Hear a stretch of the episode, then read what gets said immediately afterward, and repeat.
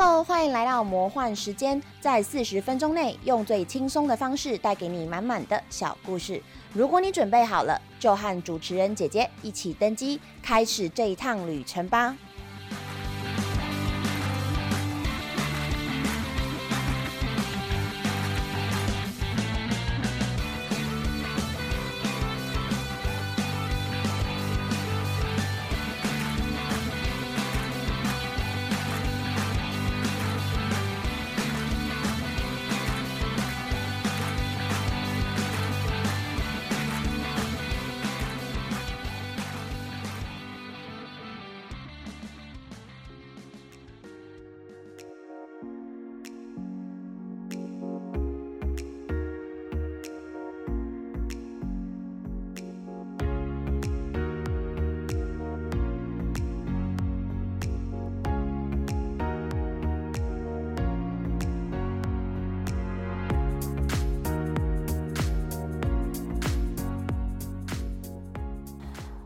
欢迎大家回到我们的节目《魔幻时间》，我是主持人姐姐。那今天的百人百业专题，我们也邀请到一个很特殊的职业来跟我们做分享。那就像上一次他形容自己的职业是帮客人开门，然后等收钱。其实我觉得这话听起来还蛮像劳保的，就不知道为什么我的朋友都从事这些怪怪的职业。所以啦，我们就按照惯例，让今天的来宾他直接跟大家解释他为什么这样子形容他的职业。那接下来我们就欢迎经营摄影棚空间租借服务有五年的时间，同时也有在剧组工作经验一年的优叶。嗨，大家好，我是优叶。好，我想先请问一下，就是剧组的工作经验是在你经营摄影棚之前吗？没错，经营摄影棚之前一年拍戏，拍戏，所以是跟着上山下海的那一种。对，没错，就我不是在。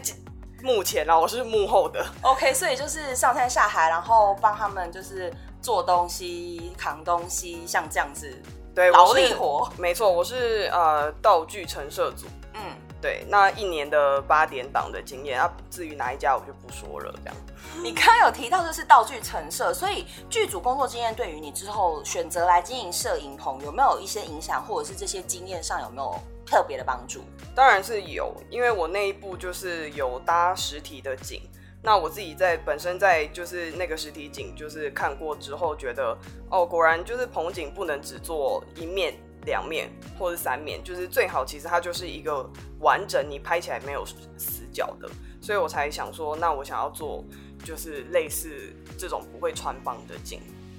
这种经验吧。不会穿帮，所以意思是除了墙壁的四面，还有天花板跟地板都包起来吗？应该说就是有些棚景可能只有就是三面，那你如果换一个角度的话，你你就会直接就是拍到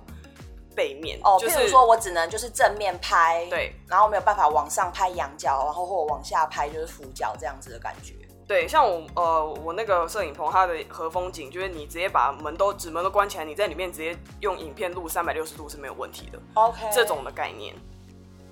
我们现在发现摄影棚，因为算是一个比较新兴的产业嘛，或者是新兴的一个东西，所以它其实不像一些什么金融业啊，或者是银建业这种有蛮明显的就是产业链或者是上下游可以参考。等于就是如果你要做一个摄影棚的话，其实感觉上你要从零到有，你全部都要自己先假想。它所有的步骤，然后接下来去完成它。所以其实我还蛮想，就是请你跟我们稍微解释一下，有没有什么事业流程，然后稍微讲一下，哎，你当初为什么想要跑来做摄影棚这件事情？那我这边先补充一下，呃，因为我的摄影棚是专门给角色扮演 cosplay 的摄影棚，所以才算是比较就是新兴的产业链，大概是这五六年来，嗯，就是才开始在台湾才开始有。那我当初会想要就是经营摄影棚，就是跟朋友们一起做，是因为那时候就是想要有自己可以喜欢的，就是可以接受的拍照的棚景，然后又在就是交通地点符合跟经济预算，就跟兴趣使然，再加上看到哎，好像因为有也有其他一两个潜力就是在我们前面，然后我们看起来觉得哎，这个市场好像就是有机会。完全是在那个时间点上啊，因为如果你现在叫我就是说要不要做的话，我可能就答案是否定的。但那个时候我觉得就是做应该是没有问题，所以我才我们才会就是一起讨论之后觉得好像可以试试看。对，那怎么样规划这个事业流程？就是首先你要先怀有就是很美很美的梦想，然后再慢慢的删去法，就回到现实。所以就一刚开始当然是先看房子，因为最重要的就是场地的大小会决定就是你可以容纳的棚景。对，然后再来才是交通地点，取决于就会决定你的房租，这非常非常非常之重要。所以。这些都决定好之后，然后你再来想说，你这个空间可以容纳就是几个棚景，那你每一个棚景想要给大家使用就是多大？因为大小有没有深度，这对摄影师来说就是影响比较大，所以就是这也是我们的很重要的就是考量之一。那等你就是。有这个场地，然后也签约，确定签约之后，然后你可以赶快来规划你室内的装潢。那再来就是很重要，就是风格选择，当然跟呃每年当红的就是作品还是会有一些关系。对，像以前红流行的刀剑乱舞，虽然现在还是很流行啦，对，但不过拍说不流行，我可能会我没有在这边把你就地正法哦。我没有说不流行，但是减少来拍比较起来的不流行，是不是？对，好啦好啦，就是所以流行这件事情，其实也会影响到你在决策的一些东西。呃，应该说主体一定可能你会说，我想要有一个呃干净的白棚给商商业棚拍照，或者是说就是我就是想要特特定的和日式和风景。嗯，那这个决定之后，就是流行什么东西，可能就会变成说你要就是看什么作品，要去做什么期间限定的装潢的变换，不然的话就是大家可能。有拍过你这个景之后，就不一定会再来消费，对，所以你只能一直推陈出新这样子。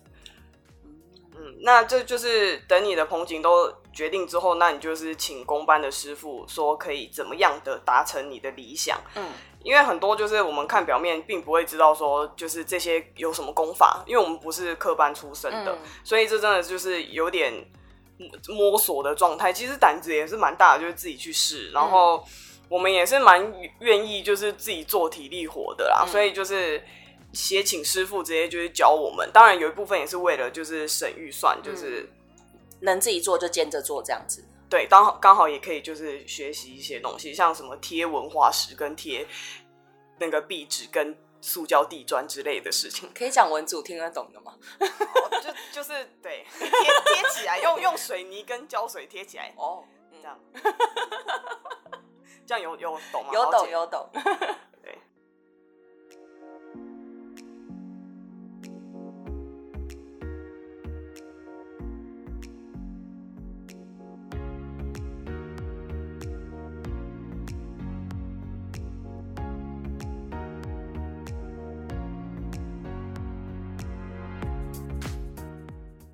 本上。从规划到真正实行，中间可能卡了蛮多步骤。譬如说，你要去发想这个东西要怎么做，然后考虑一些外在的条件，然后接下来就是考虑你自己可以怎么完成它。当然，可能有一些金钱上的考量，或者是有一些就是时间上。其实我知道，如果是譬如说你跟公班配合的话，它可能蛮容易去拖到整个施工时间的。这真的是很严重的问题，但基本上多多少少一定会碰到。嗯，那就是有时候师傅跟你说。就是啊，我这时候可以，这时候可以，然后你时间也压下去了，你约都签了，可是他就是不来，或是他有其他案子要先忙，那你就是空在那里不会自己做的话，那就真的是就是浪费时间，对，空烧，对，空烧。但嗯，要。其实看师傅找师傅就是个人运气啦。嗯，我像我们遇到的师傅，就是他他也是很天马行空的那种，所以他会就是教我们很多方法，然后也是想说啊，既然你们要省钱，你们能自己做的就自己做，他可能帮我们开个头，然后剩下的就我们自己完成这样子。对，那就是。因为很重要的就是你的装修期间就已经算在你的营运成本，这可能是大家初期没有想到的。哦，对，那你一旦一拖就是一两个月的房租，然后你又没有营收，所以你等于你初期准备的资金有一部分就是专门在 for 房租用的。对，这个其实。也还蛮常见，但是大家都会忽略。譬如说，像我家最近附近有在装潢，其实他那个装潢也是有请工班，然后工班也不会每天来，他可能就是身上扛了非常非常多案子。那今天可能做你这边，或者做三天，然后明天再去哪边做哪边，因为他一来，其实基本上一整天都是定在你这里嘛。对，对啊，然后变成说他可能就是如果下雨，他有一些东西可能没办法做，或者是怎么样，有的没有的。其实我们我家附近那个案子。多多少少因为是老屋翻新的感觉，他们只做内装，然后虽然有把墙打掉，这样子一来一往也是弄了将近半年。我也被他吵了快要半年，所以我觉得其实装潢这个时间要考虑在成本里面，可能是很多人会忽略的一点。这拖起来真的蛮恐怖，真的很恐怖。就是而且有的时候你一个工班不是只配合一个工班，因为有什么拆除有拆除的，对对，然后装潢装潢的，所以就是对你要等，就是那些师傅轮流安排到有空的时间给你的时候，通常真的时间就是不是那么好嘎。对，就就过去了。然后你只要一拖一个月。你而且好了，其实我们当初因为自己的规划关系，就是一开始并不是，是就是像专业设计师一样，就是把所有的就是流程跟需要的东西配置，就是都一次交出来的那种。其实我们也是就是边做边想，所以当然就是变有时候会变成说啊，我我想到这个我想要做的时候，再再问说可不可以这样子。但其实这是不好的示范啊，就是如果你能够完善的先先有规划的话，那。你可能当初在装电线的时候就要知道，说你这里想要装灯，这里才可以做电线的部分。如果真的不是专业的话，还是会蛮辛苦，会走很多冤枉路。对，而且就是，其实我们自己做得最后最后得到的结论就是自己做又累又慢，有时候又没有师傅好看。所以其实呢，最好最好，如果你真有那个经济预算的话。就交给师傅来，让专业的来，让专业的来。这句话是有道理的，真的就是不要再铁齿了。想说啊，我有时间啊，我愿意自己去执行啊，然后有个很美的梦想，但是弄出来很丑，或者是真的就是慢，然后很累很累，然后做很厌世，然后想说，哎呀，我干嘛就是要这样自己搞自己？对，你有什么话想对五年前的自己说吗？就是请师傅来，然后早一两个月营业，然后可能就是。那个钱刚好 cover，所以不要勉强自己。那个时候的热血到现在已经不复见的感觉，现在就是拜托规划好，然后。让专业的来，对对对，你自己那边搞三个礼拜，人家三天就好了。呃，这倒是真的，专业的有差啦，那个真的有差。所以其实呃，我们听完上面之后，发现总结来说啦，做一个摄影棚，如果是从零到一，从无到有这样子的话，很需要很多的物力、人力去 cover 去经营。其实所以不像是优业一开始讲的，说什么只开门然后等收钱什么的。除了你刚才提到说，譬如说请工班啊、装潢这一些，是一些就是成本，那有没有就是？有有无形成本的部分呢？其实无形成本就是应该说，我们当然都会去考察其他摄影棚怎么做，所以我们一刚开始也像普通人一样，就是光看他们有名列出来的预约，然后就去算说，哇，他好像一个月很赚。大家应该都会有这样子的那个行为，就是去看一下，然后就说：“哎呀，这这么简单，就扣一扣成本，它应该就是大赚特赚啊，什么代代购、拍卖那些的，对不对？”但其实无形的成本真的很多。首先就是你每个月固定要缴的房租，然后还有你的人事费用。因为其实假如说我们自己。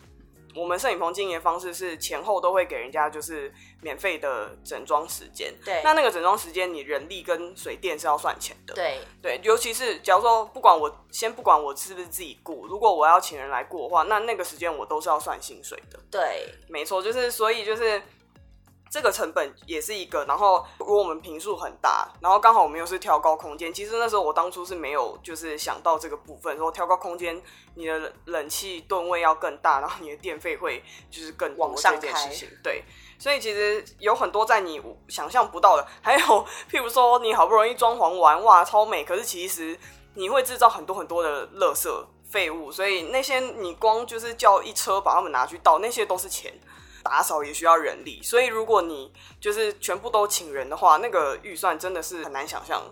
对，然后还有像可能哦，我们一刚开始的时候就很只 focus 在就是棚景的装潢上这个成本，但实际上其实当你发现说哇，你还有一个整装区要弄的时候，你可能就会随随随便便就就多个十几二十万。所以其实无形成本真的就是很多。然后像你可能。就是固定开销定期，你总是要就是倒垃圾啊什么的，就是垃圾袋，然后还有各种就是可能会被破坏的，就是灯具道具，然后要补充，然后你要做期间限定，就是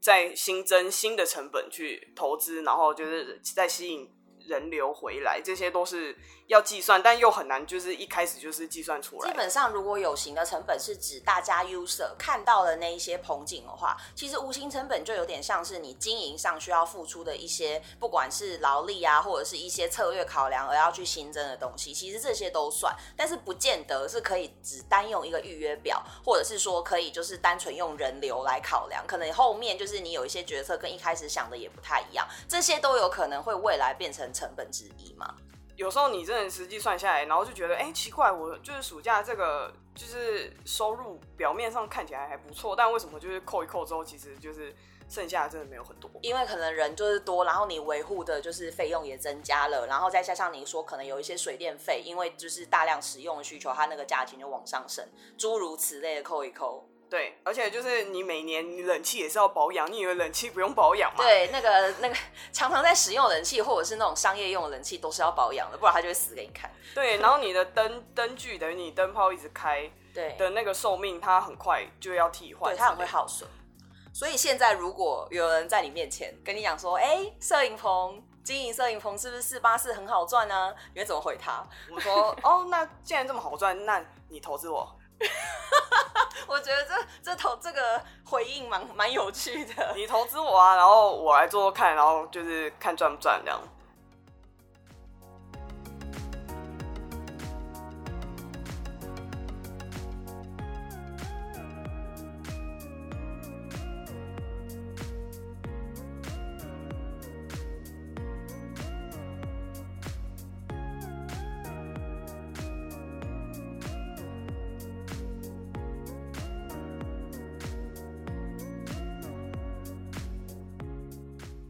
我自己其实也算是抠摄，所以其实对摄影棚的客流量观察是，通常去摄影棚的人都还蛮集中假日跟寒暑假的。那这个理解不知道是不是正确的？超级无敌正确，因为其实大部分的客群都还是学生，所以一定是以假日为主。那还有一个很大很大的因素原影响就是摄影师，嗯，摄影师基本上呢都是上班族啊，所以一定也是就是假日。那至于说寒暑假的话，可能就是当学生有空的时候，比较会去做邀约这个动作。那摄影就看摄影师有没有请假，或者是说有一些学生他自己是摄影，那就可以互相拍。所以寒暑假一定还是会比较多的。那主要主力就还是在假日，或或者有一些些是在平日的晚上。但因为那真的这样子上班下过来真的很累，所以还是会比较少。如果是这样子的话，是不是相较一般，譬如说朝九晚五这种上班族，摄影棚经营者的假日会不会稍微多一点，或者是更弹性？呃，应该说是比较弹性，但是变成说你有预约的话，你就会东卡一点点，西卡一点点，那个其实也是蛮烦的。嗯，除非你真的住的离地点离你家很近，不然你也是就是大费周章的跑来一趟。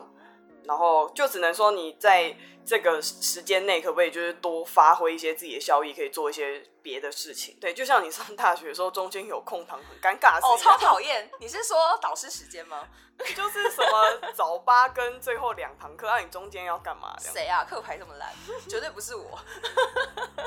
我这种人就是那种一早然后排排排，然后导师时间就翘课回家的人，因为这没有什么用。对啊，就是为了开二十分钟的班会把你放在那。的感觉，对对对，没有啦，因为我们是同一所学校，所以有点心有戚戚焉。我们都记得礼拜三下午那个万恶的，对，那个两节课时间，真的除了一开始吃导生剧都不知道要干什么。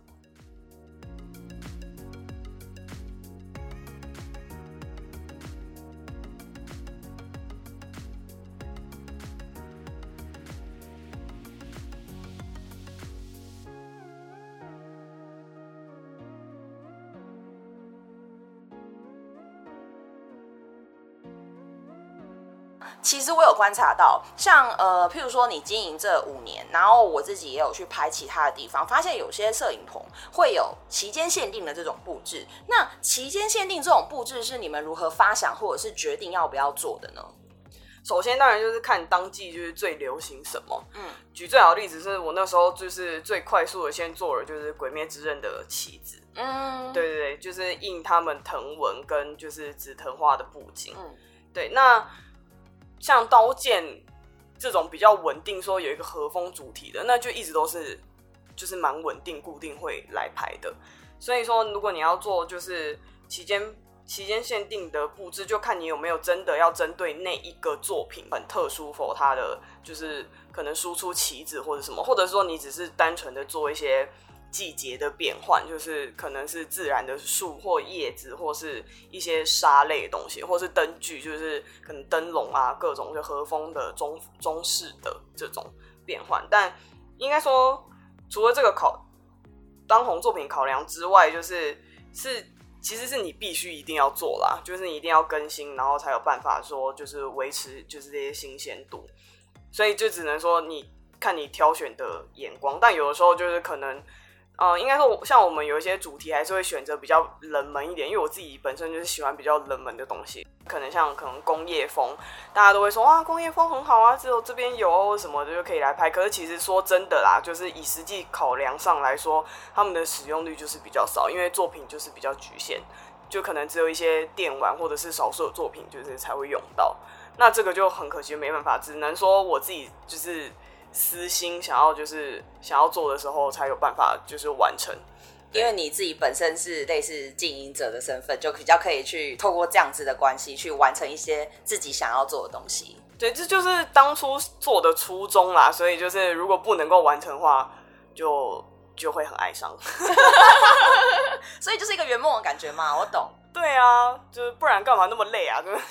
这样子应该算是创业了吧？对啊，就是拥有自己的事业。那你会觉得经营摄影棚让你拥有自己事业这件事情很爽吗？爽的时候很爽，但不爽的时候也是很不爽。爽的时候是例如什么？譬如说，例如例如就是我真的很想要就是做这个 idea 的是可以把它实现出来。对我就是就是硬硬做，我也就是去做，然后把它实现。但不爽的就是。如果就是你遇到一个一直要涨你房租的房东的时候，就很不爽。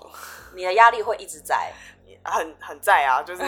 超级在，就是一直应该说新鲜度下降，那你的客源当然会减少，那就是房租一直涨，所以你的就是成本就是越来越高，所以无可避免的就是你要去做更多的努力去维护，嗯，或者是去创新、去尝试，或者想办法赶在别人之前去吸引，就是。那个族群的人，对，没错，就是其实我们有考量过，说除了 cos 圈之外，是不是也要就是开发新的族群？但后来做一做之后，就觉得算了，我不想。假如啊，我我没有特别要就是针对或是攻击，就我只是以我的实力来说，就是就是像可能有一些人像圈的同好们也会来预约，但我会遇到一些就是困扰问题，譬如说就是可能呃。很临时的又跟你说，就是我要取消，那这会造成我非常大的人事上的困扰，或者是说他们其实有些人已经来了，但是就是联络不上马董这种尴尬的情况，那我到底是要算他们钱，那还是就是不要 算他们钱，就是很尴尬的一些状况，所以后来我就觉得算了，我还是就是缩在自己的小圈圈、舒适圈，就做 cosplay 的生意好像也不错，就做做自己想做的东西，然后就是换换限定景，对对，只要还还活得下去就就就可以了，就就可以，要求不大就对了，对对对。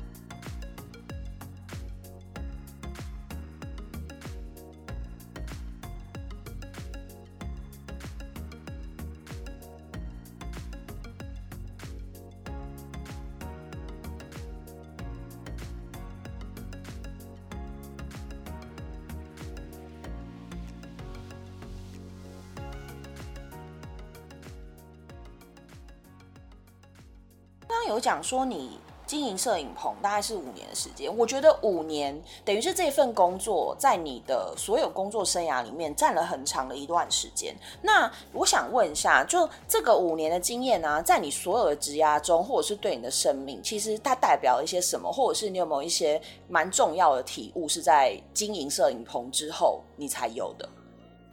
这个部分应该说，当初就是会做这个。决定要就是自己创业的时候，算是心脏蛮大颗的，嗯，但是也是真的就是看准了那个时机点，觉得说蛮有就是把握，对，蛮有把握说基本上不会失败，所以才就是敢直接这样下手。所以我觉得得到体悟就是，当你真的觉得这个机会可行的时候，直接不要犹豫，赶快去做，因为你再一拖，那个黄金时间就过了。因为这个圈子就是。变化实在是太快了，所以你真的不知道，就是明年这东西还在不在？搞不好三个月之后也不一样了。对，就是你也不知道说，就还会有什么其他新的，就是人家有更新的想法，或者是说，就是有哎有其他的产业也愿意也要就是来角逐，就是这一个区块。所以你真的有把握要做的时候，用最快的速度赶快把它达成。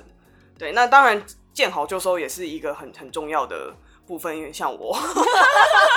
什么时候要走很重要。对，就是当你真的就不用硬撑，除非说你真的是就是想要有一个维持这样子的梦想，但这梦想你也就是真的要有现实考量，说你要做到就是什么时候，你要一直就是很且战且走的，就是很很小心的，就是这样做，还是说就是你就务实一点，然后去做别的工作，就当做你已经有完成过这个梦想这样子。对啦，因为你知道资源有限，欲望无穷。现实的考量还是很重要的，也是啦，因为不管怎么样，你都要自己有办法吃饱饭，好好维持生活，你才有办法去思考别的事情。对，像我已经很幸运，就是我只要顾好就是我自己就好了，不用家里不用我担心，才有办法就是这样做。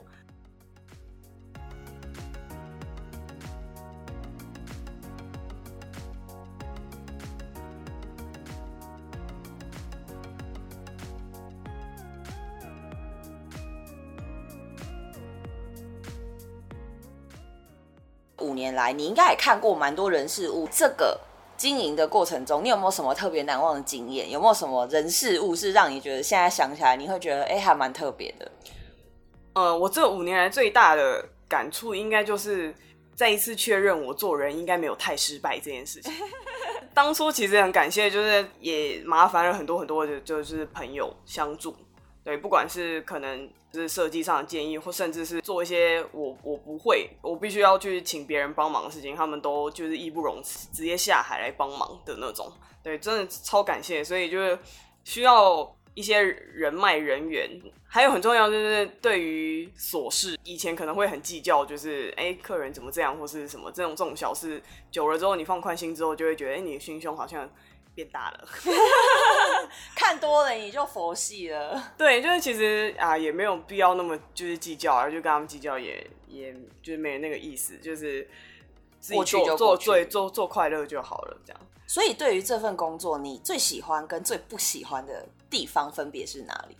最喜欢其实就是看到看到一些很厉害很厉害的，就是成品照的时候，还是会蛮有成就感的啊。然后不喜欢的就在于就是可能。有时候还是会遇到，就是一些被放鸟，其实客人也很很可怜，然后我们也很可怜的事情。对，就啊，还有一个我特别不喜欢的就是，就是 会被各种客人暴雷。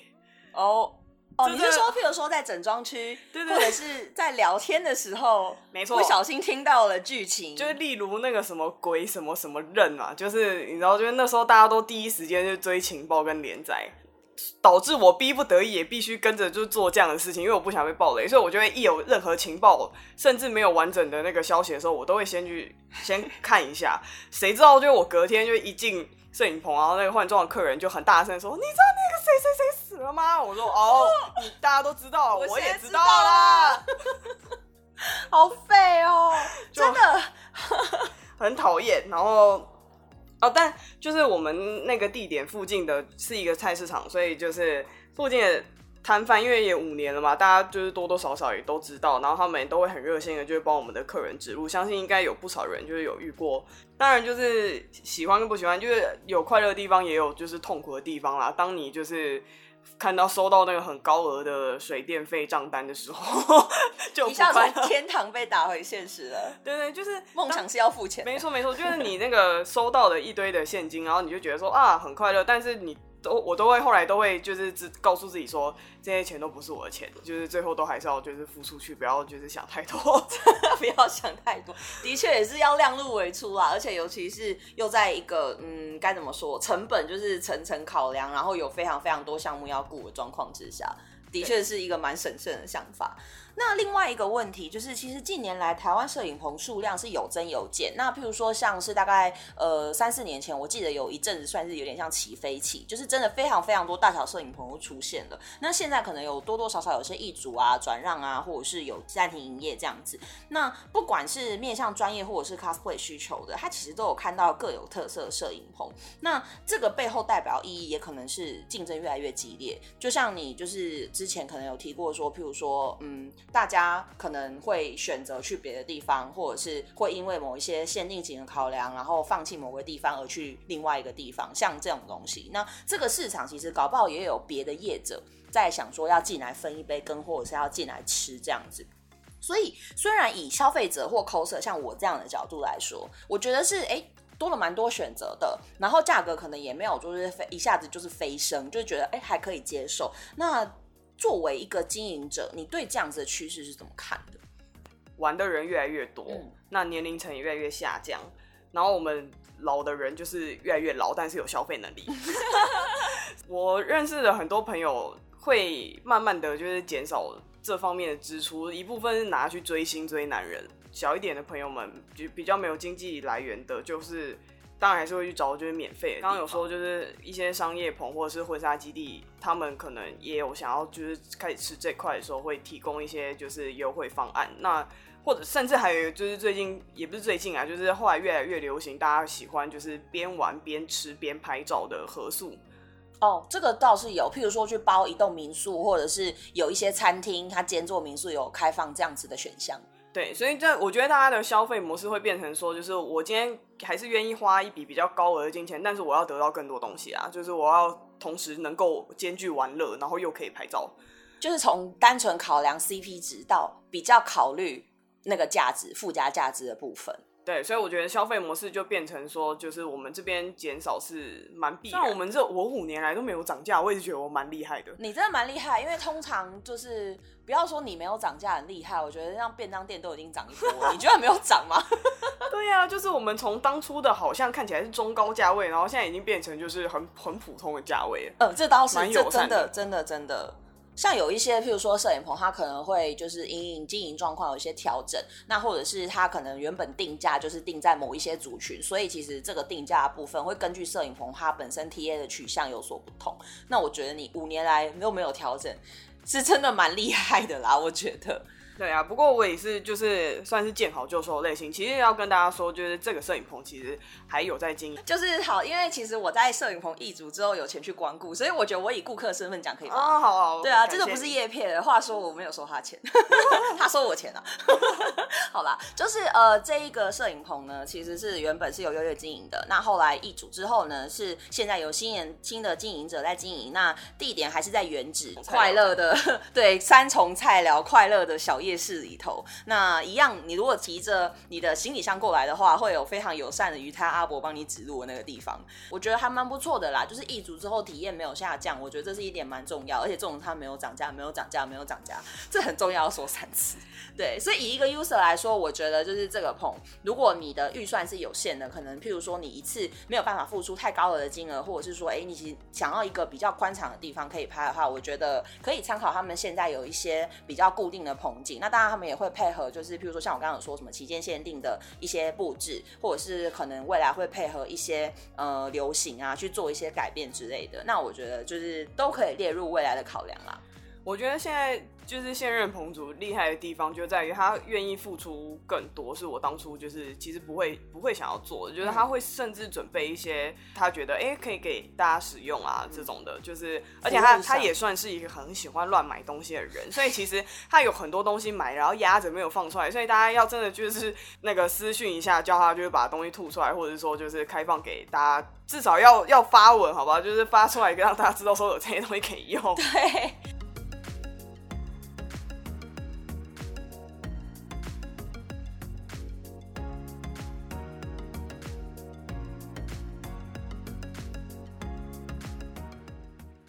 其实我们刚才也跟就是优越聊了很多，就是不管是以前在起飞期的时候，他孤注一掷就这样一头热这样烧下去，然后说自己得到了很多身边朋友的帮助什么的。可是我觉得这个其实是一个蛮厉害的决定，因为如果像我，我虽然是很喜欢 cosplay 这个东西，我也很喜欢去看一些新奇的东西。可是你问我，如果是在跟悠悠一样年纪，我有没有这样子的勇气的话，我会非常斩钉截铁跟你说没有。所以我觉得真正是可以去做这件事情，并且实现它，我觉得真的是一件非常厉害的事情。而且刚才其实像悠悠跟我们提到一些有形跟无形的成本，那不管是事前规划、事中自己在试，然后有发现说这个东西真的行不通，然后或者是说，哎，事后其实也有跟我们分析一些说无形成本其实会变成你呃未来就是经营摄影棚一个压力。其实我觉得这个都是。如果有想要踏足这个事业，或者是甚至你有想要做一个 startup，就是你想要做自己的事业的话，你这些东西都可以作为一个经验的考量。我觉得这是真的一个，身为一个经营者，你有真正去试过那些东西，你才有办法讲出来的。这我自己的感觉。基本上呢，我们今天的节目就到这边了。那真的很感谢优越今天的分享。大家喜欢今天的节目的话呢，请在你收听的平台上订阅我们。那如果你有任何的问题，或者是对今天的节目有任何的回馈，也欢迎利用我们的听众回馈表单，网址在我们的社群平台上都可以很顺利的找到。那么今天的魔幻时间就到此结束。再次感谢优越愿意来上节目。那我们这边就先说拜拜喽，拜拜。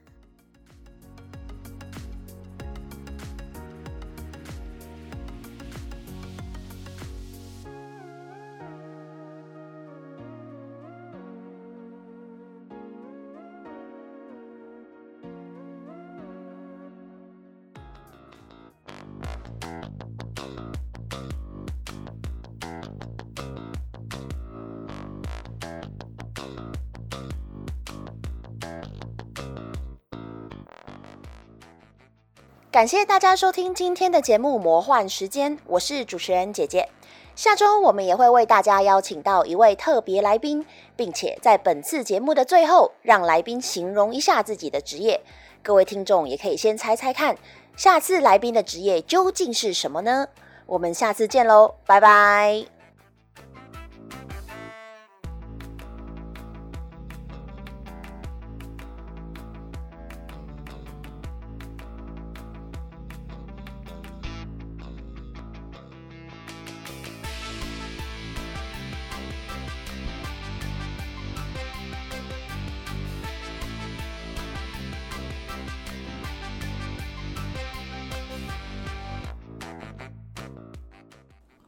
职业是在人多嘈杂的地方做着永远被他人误解，但同时又一直在误解他人的事情。